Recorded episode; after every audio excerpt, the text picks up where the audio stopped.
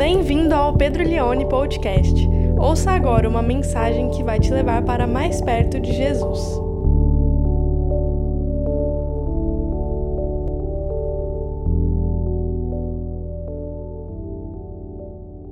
João, capítulo 15, a partir do verso 18. Palavras do nosso Senhor Jesus para os seus apóstolos. Se o mundo odeia vocês, saibam que antes de odiar vocês, odiou a mim. Se o mundo odeia vocês, saibam que antes de odiar vocês, odiou a mim. Se vocês fossem do mundo, o mundo amaria o que era seu, mas vocês não são do mundo. Pelo contrário, eu dele os escolhi, e por isso o mundo odeia vocês. Lembre-se da palavra que eu disse a vocês: o servo não é maior do que o seu senhor. Se perseguiram a mim, também perseguirão vocês. Se guardaram a minha palavra, também guardarão a de vocês. Por isso, tudo isso, porém, farão com vocês por causa do meu nome, porque não conhecem aquele que me enviou. Se eu não tivesse vindo e lhes falado, eles não teriam nenhum pecado, mas agora não tem desculpa do seu pecado. Quem odeia a mim, também odeia o meu Pai. Se eu não tivesse feito entre eles as obras que nenhum outro fez, eles não teriam nenhum pecado, mas agora não somente viram, como também odiaram tanto a mim quanto meu Pai. Isso, porém, é para que se cumpra a palavra escrita na lei deles. Odiaram-me sem motivo. Quando, porém, vier o Consolador, que eu enviarei a vocês da parte do Pai, o Espírito da Verdade, que dele procede, esse dará testemunho de mim, e vocês também testemunharão, porque estão comigo desde o princípio. Falo essas coisas para que vocês não se escandalizem. Eles expulsarão vocês das sinagogas e até chegará a hora em que todo aquele que os matar pensará que com isso está prestando culto a Deus. Isso farão porque não conhecem o Pai nem a mim. Mas estou falando essas coisas para que quando chegar a hora vocês se lembrem de que eu já tinha dito isso para vocês. Eu não lhes falei isso desde o princípio, porque eu estava com vocês. Odiados pelo mundo. Cresci na igreja e Teve uma vez que uma moça chegou para mim e uma menina, né? Eu era jovem, ela também, adolescente. Ela chegou para mim e falou assim: Pedro, você ficou sabendo o que, que o fulano falou de você? E deixa eu falar uma coisa: quando alguém falar isso, você fala, não quero saber, não quero saber o que, que o fulano falou de mim. Mas eu falei, não, o que, que o fulano falou de mim? Ah, ele falou que ele não gosta muito de você porque você é um cara muito sem assunto. Falou, falou isso para mim. Tudo bem, isso aconteceu, guardei no meu coração. Passou um tempo, muito tempo, eu já era é, pastor, já estava trabalhando na igreja, já atendia pessoas no meu escritório. Uma vez um rapaz marcou comigo, horário marcado, ele chegou, sentou na minha frente, na minha sala, usufruiu do meu ar-condicionado, da minha cadeira, olhou bem para mim, a gente começou a conversar e eu falei: "E aí, como é que você está? O que, que a gente vai falar?" Ele falou: "Cara, então, eu estou aqui para te falar uma coisa. Eu vim aqui hoje para te falar que eu não gosto de você." Aí eu. Ah, é mesmo? É. Mas por que, cara? Cara, não sei. Eu acho que você acha que você é a última bolacha do pacote. Aí eu fiquei olhando, fiquei uns milésimos de segundo pensando, isso aqui está acontecendo, e estava acontecendo. Aí eu olhei para minha mesa, tinha uma caneta bica. Eu falei, eu vou matar ele com essa caneta. E eu olhei para ele e fiquei assim. Depois a gente conversou uma hora. Eu fiquei uma hora conversando com um cara que me odiava. E aí a gente se cumprimentou, ele foi embora, tudo, né? E talvez no final da pregação eu conto como é que acabou essa história. Mas nós vamos nos deparar cedo ou tarde na nossa vida com a perspectiva do ódio. Gente que nos odeia, gente que não gosta da gente, que às vezes deixa isso claro, às vezes não fala em palavras, mas a gente se sente odiado pelas atitudes. Hoje nós vamos pregar sobre isso, que para mim é um dos temas. Assim, essa pregação não é que ela é uma das mais impactantes, nem uma das mais tocantes, mas em termos de importância, para mim é top 3 do ano, de pregação de importância do tema. Para mim é uma das mais importantes de 2023. Onde nós estamos em João, capítulo 15, começando também o 16, preciso lembrar você o contexto. Bom, contexto mais próximo de onde a gente está, Jesus participou com os seus apóstolos da última ceia, eh, os últimos capítulos, o 13, o 14, o 15. Nós estamos há poucas horas da crucificação de Jesus e nessa ceia que Jesus institui essa nova refeição do reino de Deus, você se lembra que Judas, ele é descoberto, Jesus fala, alguém vai me trair, Judas sai e deixa os onze apóstolos com Jesus no cenáculo, e Jesus então continua, é, começa a trazer palavras muito específicas para esses onze apóstolos, preparando-os agora para sua morte e depois para sua ressurreição e ascensão. Ele vai dizer lá no capítulo 14 que o coração de vocês não fique angustiado, eu vou, mas eu vou preparar um lugar para vocês. Ele diz também que vai enviar o Espírito Santo, o Consolador, que estaria com eles. E Jesus, depois de falar essas coisas muito importantes, eu tenho a impressão que eles saem do cenáculo e eles vão em direção a um lugar chamado Getsemane. Era um jardim no Monte das Oliveiras, que é o lugar onde Jesus finalmente vai ser capturado, vai ser preso, porque Judas o entregou. Mas eu tenho a sensação que no caminho até Getsemane, Jesus continua falando coisas, são as últimas palavras muito importantes para os seus apóstolos. E uma das coisas muito importantes que ele vai dizer, imagino eu, quando vê uma é, uma, uma videira, que é muito comum, ele vai dizer: vocês precisam dar fruto, vocês têm que frutificar. Se vocês estiverem em mim, vocês darão fruto. Sem mim, vocês não podem fazer nada. E eles vão andando, e eles vão conversando, e Jesus dá um mandamento para eles. O mandamento é: vocês precisam amar uns aos outros como eu amei vocês. Vocês precisam ser uma comunidade de amor, vocês precisam ser uma comunidade que o amor é a maior cultura de vocês. E nessa conversa, nessa caminhada, ele entra nesse assunto que a gente vai falar hoje. Ele diz: porque o mundo vai odiar vocês. Vocês vão conhecer algo chamado ódio. Por isso que vocês precisam ser uma comunidade que vocês se amam, que vocês se nutrem de amor, porque a realidade que vocês vão enfrentar do lado de fora dessa comunidade é ódio. E Jesus vai então falar do ódio, vai falar também da importância do Espírito Santo nesse, nessa experiência do ódio que os onze apóstolos vão viver. E nós também viveremos em maior ou menor intensidade e quantidade, mas viveremos também, e Jesus vai falar sobre isso. Ódio é um sentimento poderoso. Ódio, eu acho que ele se equipara ao amor. Eu acho que o amor, que é um dos sentimentos mais poderosos que nós podemos ter, ele tem no seu antônimo o, o ódio. E o ódio, junto com o amor, são sentimentos que nos levam para frente, que nos impulsionam. Por exemplo, o ódio ele é motivador. Ele motiva a gente a fazer algo. Eu me lembro numa aula na faculdade de música que o professor falou o seguinte: tem duas coisas que movem a gente: amor e ódio. Ou o amor te move, ou o ódio vai te mover também. Por exemplo, você pode ser movido por amor. Um dia você está por ódio. Um dia você está conversando com alguém e a pessoa no meio de todo mundo vira para você e fala: Nossa, como você está gorda, hein? Aí você fica com ódio e você pensa: Eu tô, mas eu não vou estar tá mais, porque agora você vai ver. Essa frase que a pessoa falou, ela atravessa o seu coração de uma forma tão forte, fica com tanto ódio, que no outro dia, 5 da manhã, você já está no crossfit. E aí você vai, aí você fica dois anos, você vai malhar pensando nessa frase, nessa pessoa, você vai falar assim: um dia eu vou aparecer tão gato na frente dessa pessoa, tão maravilhosa, essa pessoa vai lamber o chão que eu vou passar. Então o ódio ele, ele move a gente, ele, ele impulsiona a gente. Mas o ódio, ele também, ele é viciante, então tome cuidado, porque a pessoa que sente ódio, ela começa a se mover, e às vezes ela nunca se moveu para nada, e ela percebe que agora se move, e ela vai entrando nessa dependência do ódio, que ela não consegue fazer nada a não ser pela força do ódio. Vicia, nos acostumamos a odiar. Chega um momento que a gente já nem sabe mais como é viver sem ter ódio por alguém, ou por algo, ou por alguma situação. Além do ódio ser motivador, viciante, ele pode ser sistematizável. Podemos construir uma cultura de ódio. Você pode ter, por exemplo, uma, um casamento onde o ódio se tornou sistêmico. Tudo é feito no ódio, os diálogos, as conversas, as tarefas, até a viagem. Você vai viajar pensando, nossa, vou descansar. Você volta odiando mais ainda tudo. O ódio é sistematizável. Você pode ter uma família que vive na cultura de ódio. Uma empresa pode viver uma. Todo mundo odeia todo mundo. Aqui é assim, pastor. Ninguém dá a mão para ninguém. Todo mundo odeia todo mundo. Deus por mim, mas por ninguém. Só por mim. Sistematizável. Você pode ter uma igreja. É, é, é possível uma igreja que tem cultura de ódio, implacável, sem misericórdia, sabe, facciosa.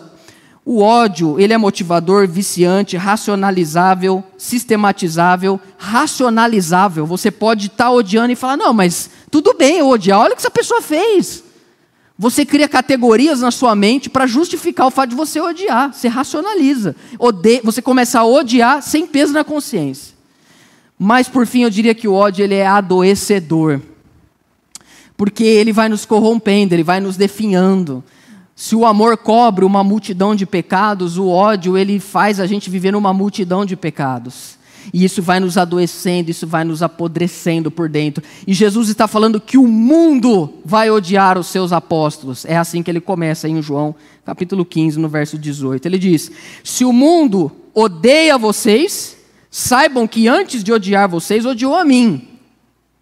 Se vocês fossem do mundo, o mundo amaria o que era seu, mas vocês não são do mundo. Pelo contrário, eu dele os escolhi e por isso o mundo odeia vocês. A palavra mundo, ela está na Bíblia do começo ao fim e no Evangelho de João não é diferente.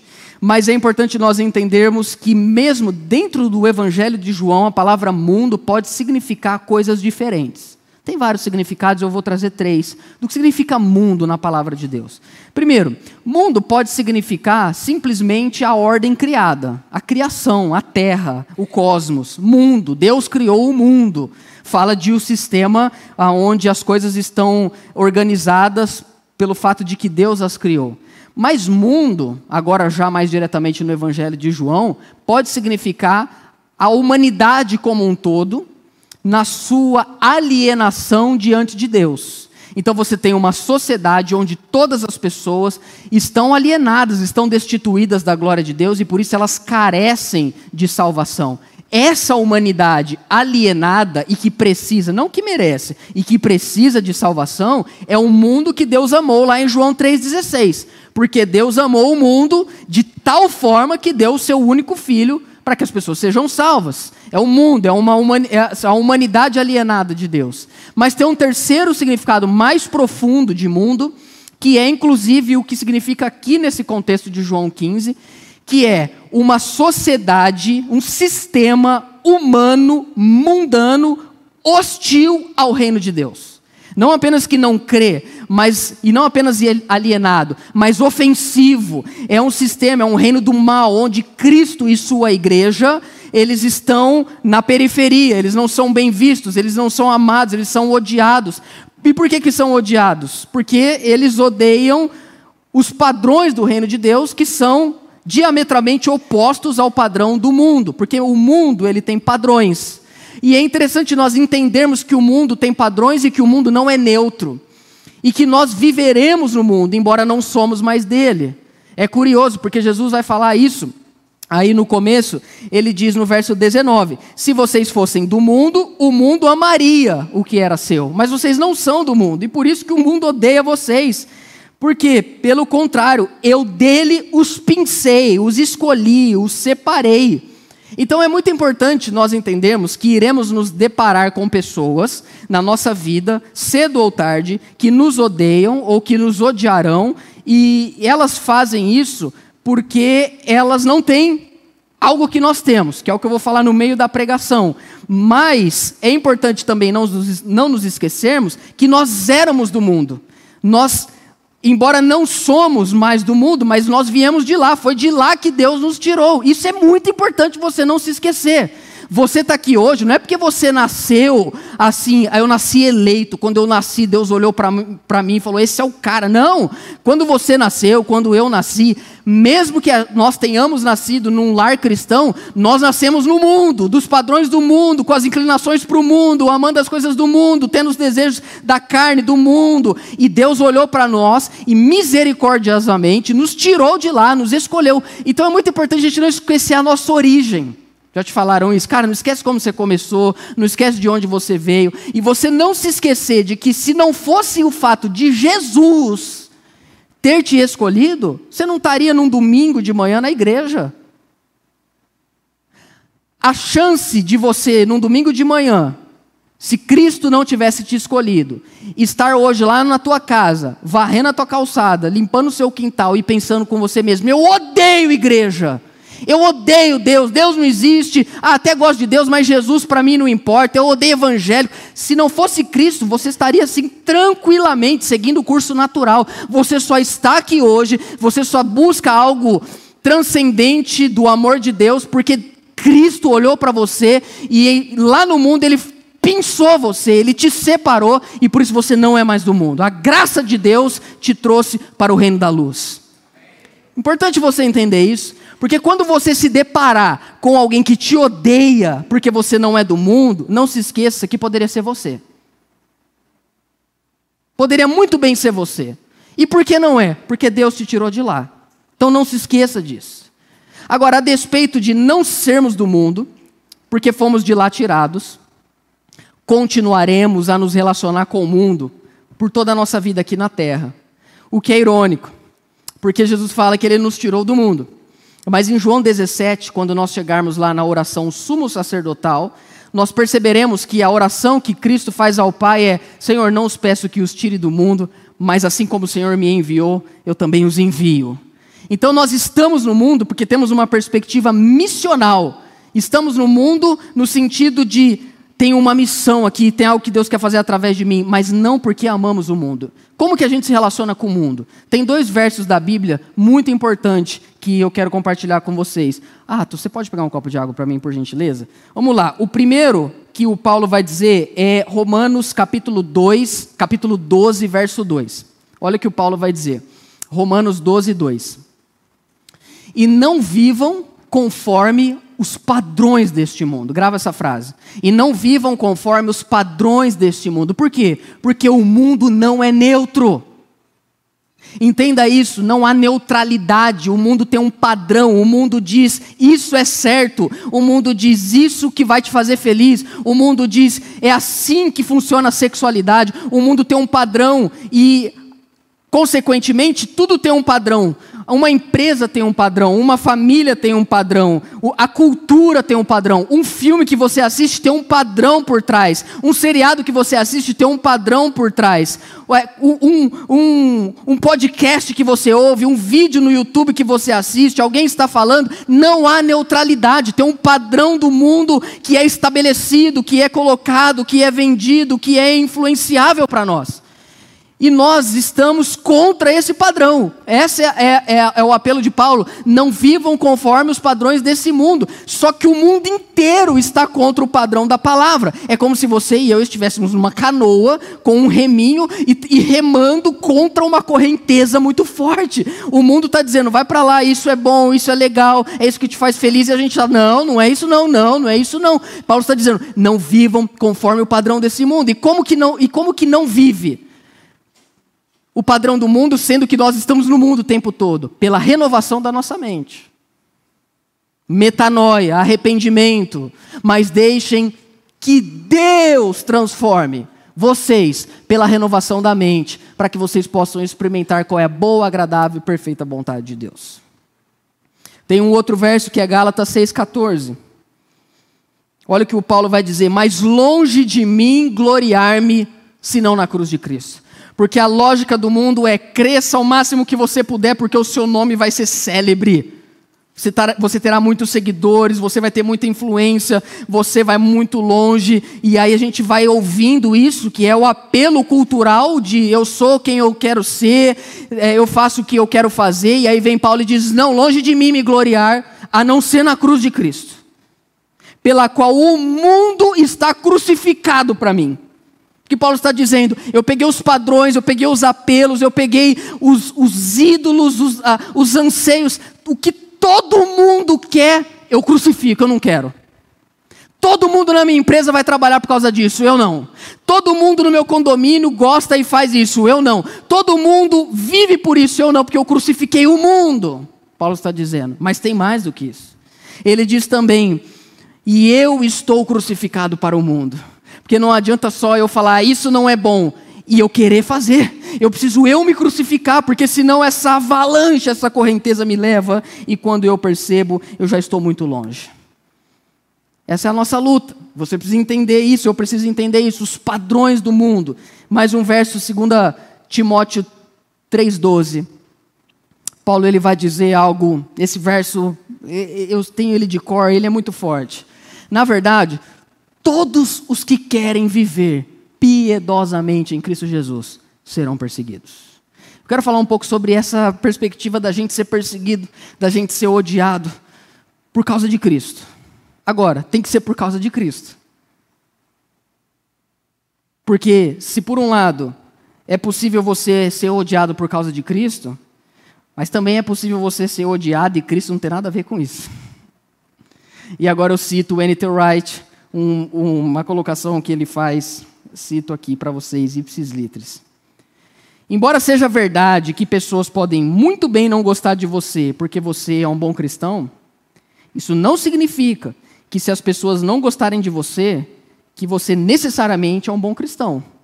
Talvez você seja apenas desagradável. Às vezes as pessoas te odeiam porque você, você é chato. Você é muito chato, ninguém te suporta. As pessoas olham para você e lá vem o chato, fala chato. Elas não falam isso, elas pensam. Às vezes você é odiado porque ninguém suporta você. E às vezes as pessoas que trabalham com você pensam: nossa, seria tão bom se ele se convertesse. Só que elas não sabem que você está aqui todo domingo. Então a gente tem que tomar muito cuidado. A gente não pode transformar o ódio que talvez nós temos de alguma pessoa como necessariamente porque nós somos cristãos. Agora, ainda assim, podemos ser odiados por causa de Cristo. E, na verdade, seremos. Entenda isso. Com o passar do tempo, o, o, mundo ele vai se organizar cada vez mais de forma sistemática para colocar à margem o máximo possível o reino de Deus, a igreja de Cristo, a palavra de Deus, os valores do reino. Isso no Apocalipse chama Babilônia. Nós estudamos isso o ano passado. Agora, nós podemos entender que nós Talvez não seremos odiados a, minha, a, nossa vida inteira. Talvez a gente vai viver um período de ódio por alguém que nos odiou por causa de Cristo. Talvez você nunca viveu, mas eu vou te falar uma coisa: você vai viver em algum momento. Você pode ter certeza, porque Paulo diz: se você viver piedosamente em Cristo Jesus, você vai ser odiado. Se você não viver piedosamente em Cristo Jesus, você não vai ser perseguido. Mas se você viver, em algum momento isso vai acontecer. E Jesus está alertando os seus apóstolos a respeito disso que o mundo vai os odiar. E ele vai dizer que eles que o mundo vai odiar os apóstolos porque eles odeiam, na verdade, é Cristo. E por que, que eles odeiam a Cristo?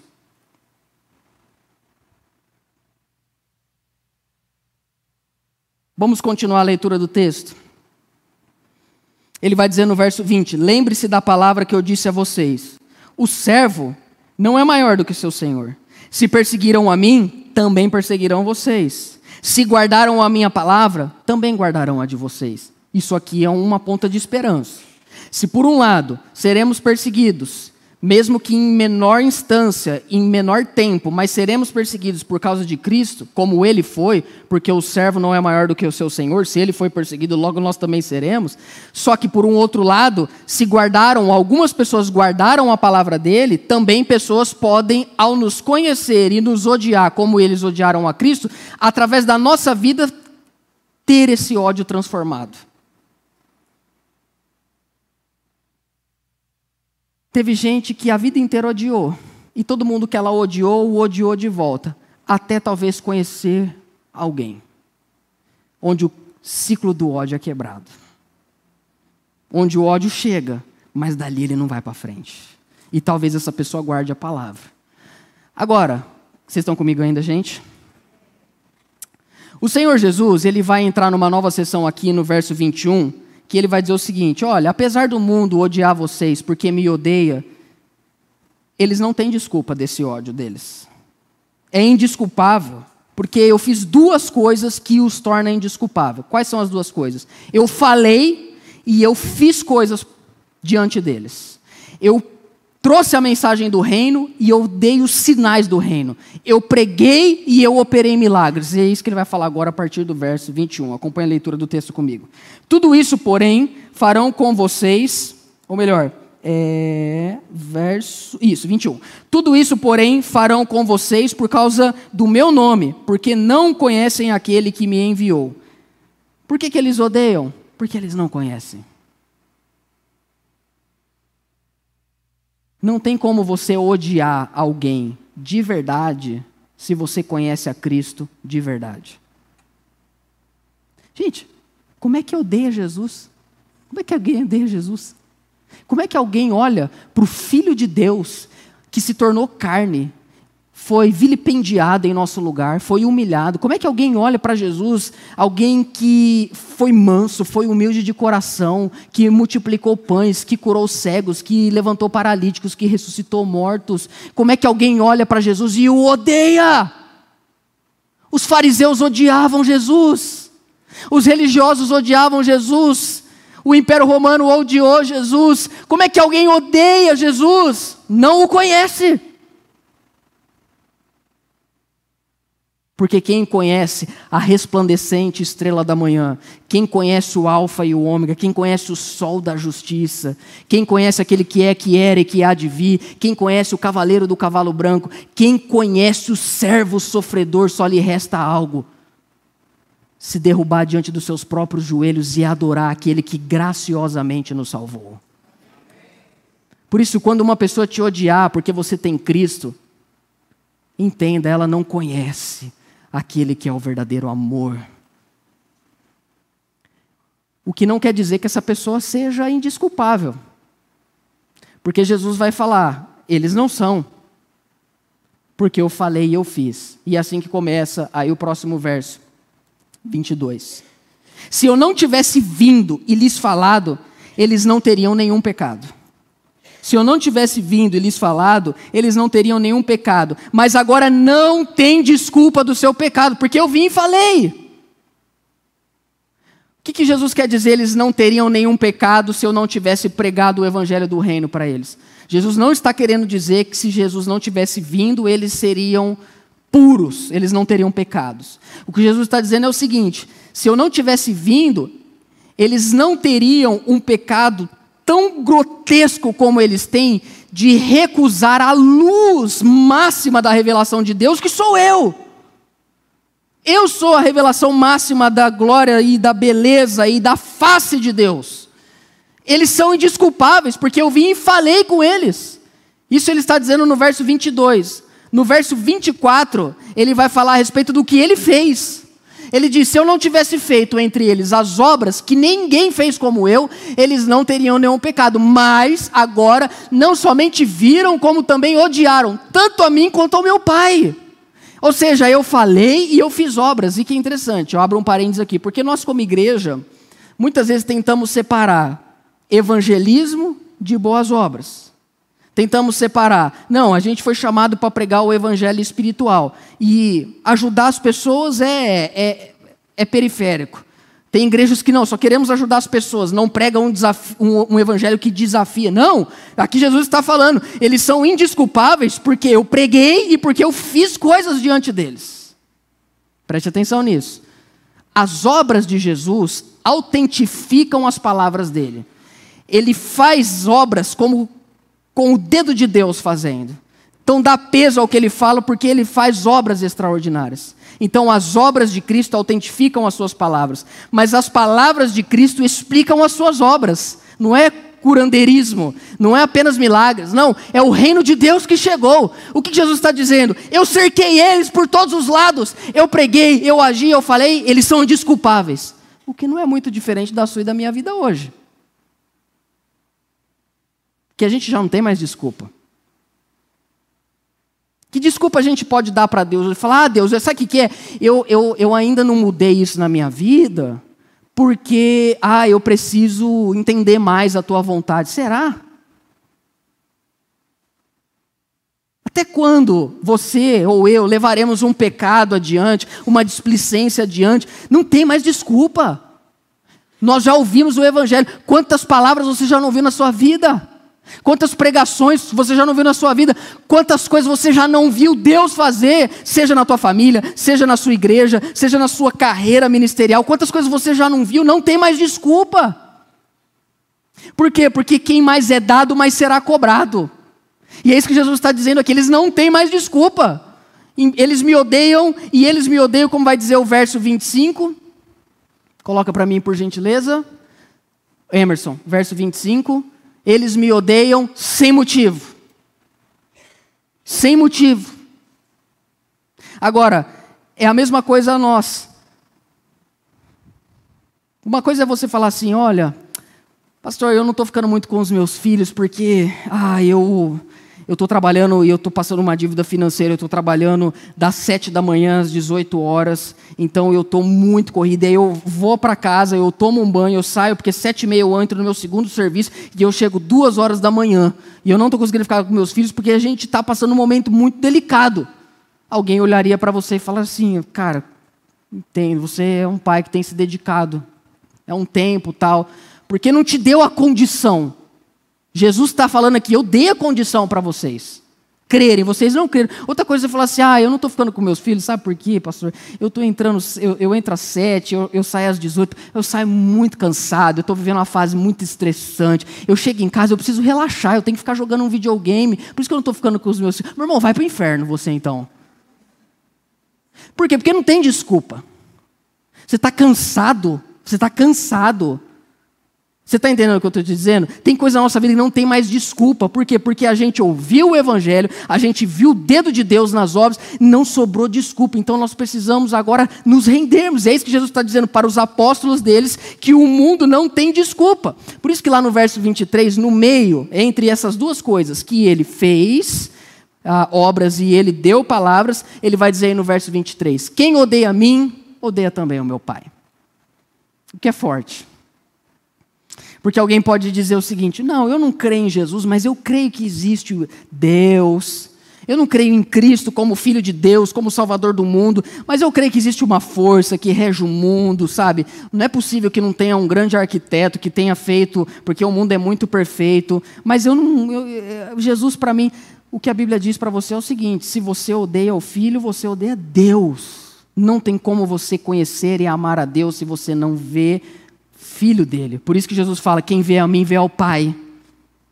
Então não tem nenhum nome debaixo do céu pelo qual importa que os homens sejam salvos a não ser Jesus Cristo de Nazaré. Não tem desculpa.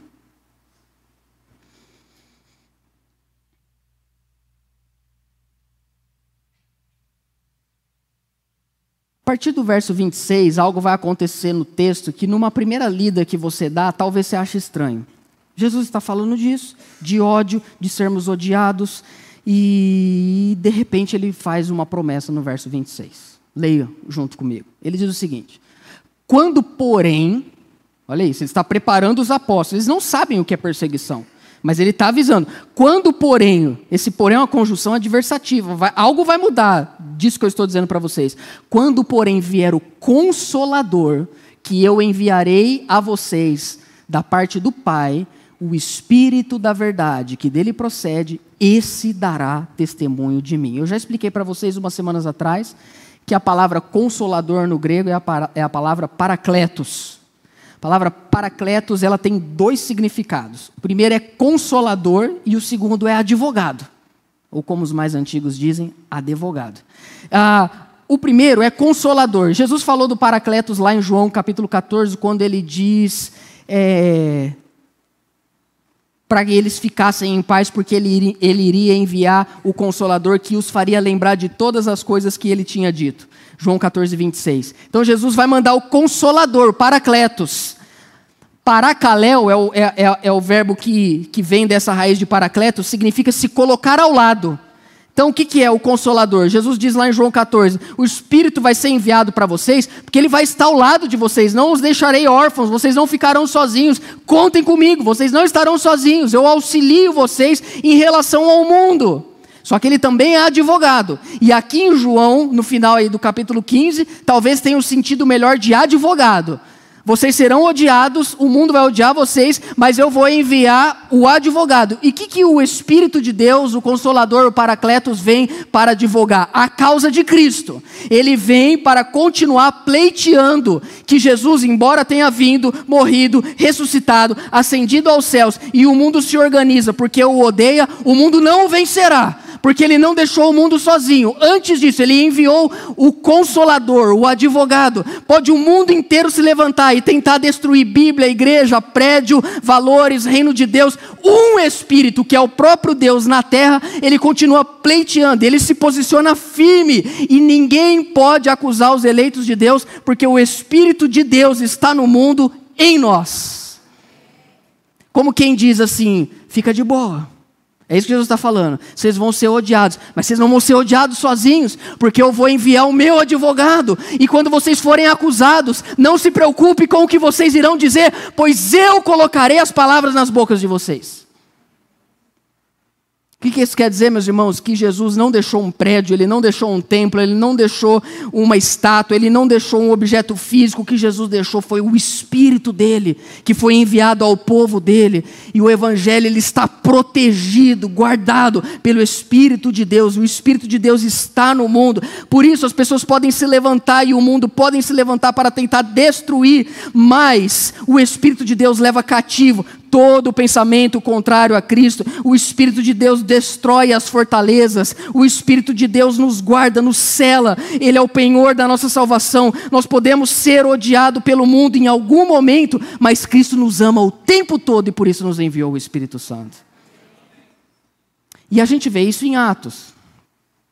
Porque você tem 11 apóstolos que, quando Jesus foi preso, ficaram morrendo de medo. E de repente, Jesus envia o Espírito do céu, como ele diz. Ele e o Pai vai enviar, o Espírito vai dar testemunho. Olha o verso 27. E ele diz também que eles darão testemunho, os apóstolos, eles, esses onze, quando Jesus foi crucificado, o que, que eles fizeram? Fugiram. Só que agora algo muda em Atos. Agora eles têm o Espírito. Eu quero ler uns pequenos trechos de Atos para você ver o que, que é, qual é a diferença de uma testemunha. Uma coisa é você ser odiado, meu irmão. Outra coisa é você ser odiado quando você tem o Espírito Santo. E eu vou mostrar para vocês pela palavra o que, que é, qual é a, a, a diferença. Por exemplo, você conhece Estevão, o primeiro mártir da igreja. Vamos ver como é a história de Estevão em Atos 7, capítulo 7, verso 54. Olha o que diz o texto. Ao ouvirem isso, ficaram com o coração cheio de raiva e rangiam os dentes contra ele. Olha aí o povo do seu trabalho aí, ó. Cara, por que, que você está me odiando? Porque, entenda, se Jesus foi odiado sem motivo, a gente também só pode ser odiado sem motivo. Mas seremos em algum momento. Isso aqui, gente, não quer dizer que a gente vai ser odiado a vida inteira. Essa palavra, ela pode ser ou só para te trazer ressignificação de algo que aconteceu lá atrás e você não entendia, Pode ser para te trazer esperança hoje ou para te preparar para algo no futuro. Rangiam os dentes. E por que que range os dentes? Porque, gente, nós temos o Espírito Santo e o Espírito Santo, quando está em nós, a gente é odiado, só que a gente lida com um ódio diferente. Olha o que, que o Estevão fez aí no verso 55. Mas Estevão, cheio do Espírito Santo, fitou os olhos no céu e viu a glória de Deus e Jesus que estava à direita de Deus. Então disse: Eis que vejo os céus abertos e o filho do homem em pé à direita de Deus. Eles, porém, gritando bem alto, taparam os ouvidos e, unânimes, avançaram contra ele e, os expulsando da cidade, o apedrejaram. As testemunhas deixaram as capas deles aos pés de um jovem chamado Saulo. E enquanto o apedrejavam, Estevão orava, dizendo: Senhor, acaba com os meus inimigos. Como diz o salmista. Não, calma. Enquanto ele estava sendo apedrejado, ele disse: Senhor Jesus, recebe o meu espírito. E então, ajoelhando-se, gritou bem alto: Senhor, é a mesma oração de Jesus na cruz. Senhor, não os condene por causa deste pecado. E depois disso ele morreu. É assim que alguém que tem o Espírito Santo age quando é odiado por alguém sem motivo. Deus não lhes impute esse pecado, Ele não te conhece. Eu também era do mundo, o Senhor me tirou de lá. Eu poderia ser Ele. Não lhes impute esse pecado. E Estevão vê a, a, a visão da glória de Cristo. E por que, que as pessoas. Como que alguém pode ter raiva, gente, de alguém que quer o bem para a pessoa? Eu vou explicar para você. Porque o Espírito da verdade que está em nós, quando entra num ambiente de mentira, ele vai revelando. Quando entra num ambiente de sujeira, ele vai limpando. Quando ele entra num ambiente escuro, ele vai trazendo luz.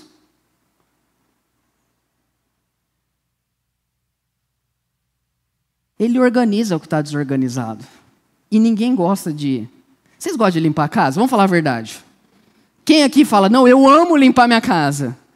Aí diz assim: não, pastor, eu amo, eu coloco lá um pagode, eu pego a vassoura, eu vou sambando. Então, meu irmão, presta atenção, você gosta de dançar, e aí você engana o seu cérebro que você está dançando, né? Pagode, né? Porque pagode é pagode, é som de Deus. Então a pessoa vai lá, coloca lá, ela vai varrendo e tal. Ninguém gosta de. A Suzana chegou para mim é, ontem, eu preparando o meu sermão, pensando, Darlan, assim, ó, cada letra aí vendo, o que, que eu vou falar aqui, o que eu vou falar aqui. Aí minha Suzana falou assim: amor, tem que limpar o quintal. Nossa, eu quase, eu pensei assim, minha filha, eu estou diante dos átrios santíssimos de Deus. Você vem pedir para eu limpar quintal? Que droga, pensei comigo. Eu falei assim, tá bom, falei para ela. Aí ela pegou o aspirador lá, eu deixo o santo dos santos. Aí vai lá, tirar as folhas. Por quê? Porque cansa, você tem que ficar limpando. Eu odeio limpar a casa. A pessoa fala: minha mãe fez eu lavar banheiro dos meus sete até, até eu casar. Por que, que você acha que as pessoas odeiam quando convive com alguém que tem o Espírito Santo, que a pessoa é cheia do Espírito Santo? Porque você chega e você acende a luz de um lugar que é podridão. Você acha que a pessoa quer arrumar a vida dela? É melhor, ela prefere ficar no escuro e vivendo uma vida de pecado do que chegar alguém acender a luz e mostrar a verdadeira realidade. Então ela começa a odiar algumas pessoas que vêm e lançam luz. Porque no fundo, às vezes a pessoa odeia a, alguém que é cheio do Espírito Santo, porque no fundo ela olha para a pessoa e fala assim: eu não consigo ser assim. Como é que essa pessoa consegue ser odiada e amar de volta? Como é que esse cara consegue chegar ao final de semana e ele não precisa encher a cara dele para esquecer a miséria que é essa vida e ele fica enfurnado na casa dele com aqueles filhos feios pra caramba dele lá, fica ainda vai para a igreja. Eu, aí, aí, a pessoa odeia você, ela não sabe o porquê, ela não racionaliza, ela não tem as categorias bíblicas para entender, mas o que está no fundo por esse ódio é por você é eu não consigo ser assim. Mas eu queria. Mas eu não consigo. E você sabe como você se tornou assim? O Espírito Santo está em você. Por isso você tem que ter misericórdia. Mais um texto de Atos. Como termina o capítulo 5? Apenas o último verso, que é o 41. O 40, vamos do 40. Atos 5:40, esses apóstolos que foram hostilizados por causa do Senhor Jesus. Atos 5:40 diz que então chamaram os apóstolos e os chicotearam e os açoitaram e ordenando-lhes que não falassem no nome de Jesus os soltaram. Para quê? Sabe o que, vai acontecer? Você que toma um chicote sem ter feito nada, você que é odiado sem motivo.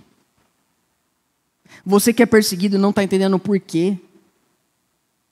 Quando você entende que isso está acontecendo por causa de Cristo, o que, que você faz? Olha a reação dos apóstolos. E eles se retiraram do sinédrio, muito alegres, por terem sido considerados dignos de sofrer afrontas por esse nome.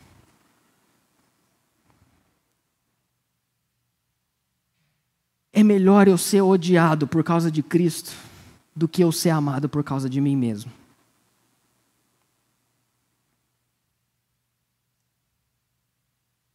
Uma história, quando a Suzana veio para Ribeirão, minha esposa, não posso dar muitos detalhes dessa história, mas ela, no começo, no trabalho, começou a enfrentar umas coisas muito estranhas no trabalho.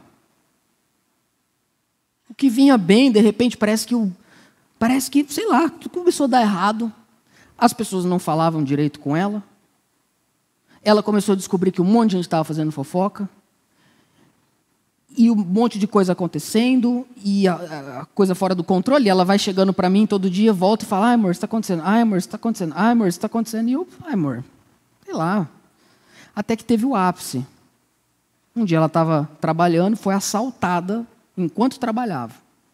Aí ela me liga, amor, pô, não dá, eu tô, fui, acabei de ser assaltado, estou bem, não levaram nada, mas levaram coisa da nossa equipe. Não sei o que está acontecendo, Pedro. Quando ela me ligou, eu imediatamente pensei, isso é espiritual. Eu virei para ela, ela entrava às seis horas da manhã no trabalho. E eu entrava às nove na igreja. Eu falei para ela, você não vai sair mais de casa sem eu orar por você. E aí eu coloquei, nós vamos fazer um propósito de 30 dias. Eu vou fazer um jejum e eu vou orar, eu vou ungir você e você vai só sair de casa depois que eu orar por você. 30 dias eu acordei 5 horas da manhã para poder orar por ela. Eu, eu fiz os 30 dias porque eu tinha prometido para Deus. Porque no quarto, na hora que terminou a primeira semana, tudo mudou. Era espiritual. O Espírito de Deus mudou a situação. Agora, entenda, eu não estou dizendo isso como uma fórmula mágica. E não, eu não quero dogmatizar essa, essa é uma experiência pessoal. Eu só estou dizendo para você que tem batalhas que a gente enfrenta de ódio que não tem explicação, é sem motivo, a não ser pelo fato de que nós somos luz. Mas a gente, quando enfrenta algo assim, é da gente, como Pedro, João, é, é sair muito alegre e falar: Deus, muito obrigado, porque eu sou considerado digno de sofrer por causa do Senhor. Agora a gente vai para a última parte. Quem está comigo fala: Estou aqui. João 16. Sabe o que acontece?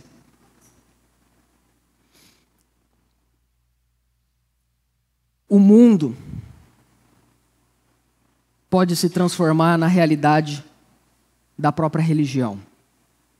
O que mais me deixou assim boquiaberto nesse texto é quando eu entrei no capítulo 16 e eu percebi que do contexto do ódio, Jesus mostrou para os apóstolos que eles iriam enfrentar isso, inclusive dentro da religião. Vamos ler João 16, do 1 ao 4. Fala essas coisas para que vocês não se escandalizem. Isso aqui é pra, esse verso é para você, sabe? Você que se converteu agora, pastor, você odiado. Nunca ninguém me falou isso, pastor. Eu achei que eu ia virar crente, todo mundo ia me desejar amor e tal, ia poder postar bom dia, gratidão, gratiluz, sabe? Eu achei que todo mundo ia... É, meu irmão, mas não é. Não é, não. Mentiram, viu? Te enganaram. Jesus está alertando eles. Eu estou falando isso para vocês, vocês não ficar escandalizados. Ai, mas como assim? Ninguém me... Não, eu estou te falando, não escandaliza não, porque é assim. Chama Babilônia, eles não me querem. Não se escandalize, vai acontecer. Verso 2, ele continua dizendo: E eles expulsarão vocês das sinagogas. Ele está falando da igreja. O ódio entrou na igreja, das sinagogas. E chegará a hora em que todo aquele que os matar que os matar pensará que com isso está prestando culto a Deus. Tem gente que acha que odiar é cultuar a Deus. Tem gente que acha que matar, seja pior tipo de pessoa que seja, é prestar culto a Deus. Jesus está dizendo, não é isso não. Sabe por quê? Eles farão isso, olha o verso 3 porque eles não me conhecem. Irmão, o mundo pode muito bem e vai nos odiar, mas nós jamais poderemos odiar o mundo. Porque quando a igreja odeia, ela dá sinal de que o mundo entrou na igreja. Porque o povo fala isso, ai, o mundo está entrando na igreja, misericórdia, pintou a parede de preta. Olha, cor da balada, misericórdia. Nossa, o mundo entrou na igreja, olha, LED, é o mundo, meu Deus. Pastor, o mundo entrou na igreja, oferta, faz no Pix, misericórdia. O mundo entrou na igreja. Fui lá uma vez na Igreja Vida, o pastor Pedro citou capital inicial, misericórdia. O mundo entrou na Irmão, o mundo. Quando é que o mundo entra na igreja? É quando a igreja acolhe o ódio. Quando a igreja começa a odiar, porque é odiada, aí o mundo entrou na igreja. Porque ódio é coisa do reino das trevas. Porque o amor, que é do reino da luz, cobra uma multidão de pecados. Agora, eu preciso fazer um parênteses brevíssimo, porque hoje você tem que falar até o que você não quer falar. Você tem que explicar até o que você não está querendo dizer. Você tem que explicar até o que você não está querendo dizer. Eu não estou dizendo que nós não podemos e devemos nos posicionar diante do mundo com as nossas convicções. Não é isso que eu estou falando. Devemos nos posicionar. Devemos dizer isso que o mundo diz que é certo, é errado. Devemos, podemos, é legítimo. Podemos dizer, não, o mundo está indo para esse lado e não voa. Isso está errado. Podemos dizer, podemos nos posicionar, devemos falar, mas não com ódio. Porque se é com ódio, você mesmo já contradizeu o Evangelho. Se você prega sobre amor com ódio, meu querido, o que, que sobra? Agora, lá fora, quando alguém não está em Cristo, você não concordar com alguém e você odiar alguém é um negócio que está um quarteirão uma coisa da outra. Mas quando você está em Cristo, você não concordar com alguém e você odiar alguém é um negócio que está anos-luz de diferença. Você pode ir muito bem não concordar, mas se você odiou, se você odeia, se você tem prazer no ódio, você não conhece a Deus. Se você ama odiar, você não conhece Jesus. Não é o evangelho que você vive. É isso que Jesus está falando no verso 3. Põe lá para mim, Emerson, por favor. Porque vai ter gente que vai matar os outros e vai achar que está prestando culto a Deus. Isso farão porque não conhecem nem a mim nem o meu Pai. Enquanto o Arthur sobe aqui, eu quero ler o último verso, que é o 4. A religião sem Cristo, ouça isso. A religião sem Cristo, irmãos, ela é igual ao mundo. Não muda nada. A gente pode ter roupa diferente, falar diferente. Se a gente não tem Cristo, não tem amor, não tem graça, não tem misericórdia. E se não tem Cristo, o que sobra é vingança, é ira, é ódio. O que sobra é o que o mundo é. Verso 4. Estou falando essas coisas para que quando chegar a hora, vai chegar. Não estou desejando. E espero que você e eu tenhamos momentos que sejamos odiados, que sejam muito curtos. Mas vai chegar. Não é se, é quando. Estou falando essas coisas para que quando chegar a hora, vocês se lembrem, eu avisei. Vocês se lembrem que eu disse. Eu não tinha falado isso para vocês no começo, porque eu estava com vocês. Vocês não precisavam saber disso. Mas eu vou. Eu não vou ficar com vocês então vocês vão ser odiados no meu lugar. Quando Paulo encontra-se com o Senhor Jesus, ouça isso. Ele está perseguindo a igreja. Sabe o que Jesus fala para Paulo? Paulo, por que você me persegue? Porque quando um cristão é odiado, até hoje é Cristo que está sendo odiado. Mas deixa eu te falar uma coisa: eu tenho dois filhos, tenho a Glória e o Judá. E quando eu olho para esse mundo, e eu olho para os meus filhos, e eu olho para o mundo, e eu olho para os meus filhos, e eu olho para o mundo eu penso assim: meu Deus do céu.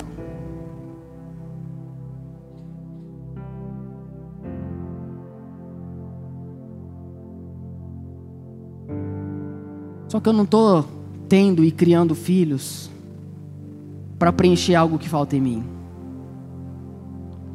Eu estou criando e tendo filhos porque quando eu olho para o mundo, eu penso uma coisa: esse mundo, ele está degradante. Nós precisamos que tenha mais pessoas com o Espírito Santo no meio dessas empresas. Preciso que tenha mais gente do Espírito, cheia do Espírito Santo dando aula na escola estadual, na escola municipal. Nós precisamos ter mais gente cheia do Espírito Santo fazendo negócios nas coberturas da Avenida Paulista. A gente precisa de mais pessoas que estão ah, fazendo negócios nos restaurantes da cidade, mais gente que tem o Espírito Santo. E aí essa semana, ontem, não, é, foi ontem. Eu estava com a Suzana, a gente pôs os dois para dormir. Aí eu desci, a gente estava fazendo jantar juntos. Coisa rara, porque geralmente a gente pede iFood, mas tudo bem, a gente estava ali fazendo. Aí eu olhei para ela e falei assim: amor, estava aqui pensando. Isso é só um pensamento, tá? É só um pensamento. Se um dia, amor, é assim, estava só pensando. Se porventura, de repente, se for claro da vontade de Deus,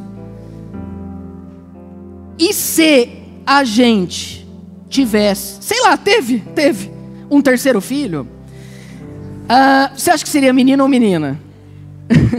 Ela olhou para mim e falou assim: menina. Eu falei: menino, a gente vai ter que ver isso aí. Mas eu só tô falando, amor, em nome de Jesus. Essa... Por quê? Quando os meus filhos crescerem, isso eu te falando como coração de pai. Se um dia a Glória chegar para mim da escola e falar: papai, ou se o Judá chegar para mim da faculdade, dizer assim: pai, todo mundo me odeia na minha sala. Pai, todo mundo riu de mim quando o professor falou algo, eu levantei a mão e eu, eu discordei, pai, todo mundo me odeia. Fala, filho, por que, que te odeio? Ah, porque eu falei que eu creio em Jesus. Meu irmão, eu prefiro um filho odiado pelo mundo porque crê em Cristo, do que um filho amado pelo mundo porque ama as coisas do mundo.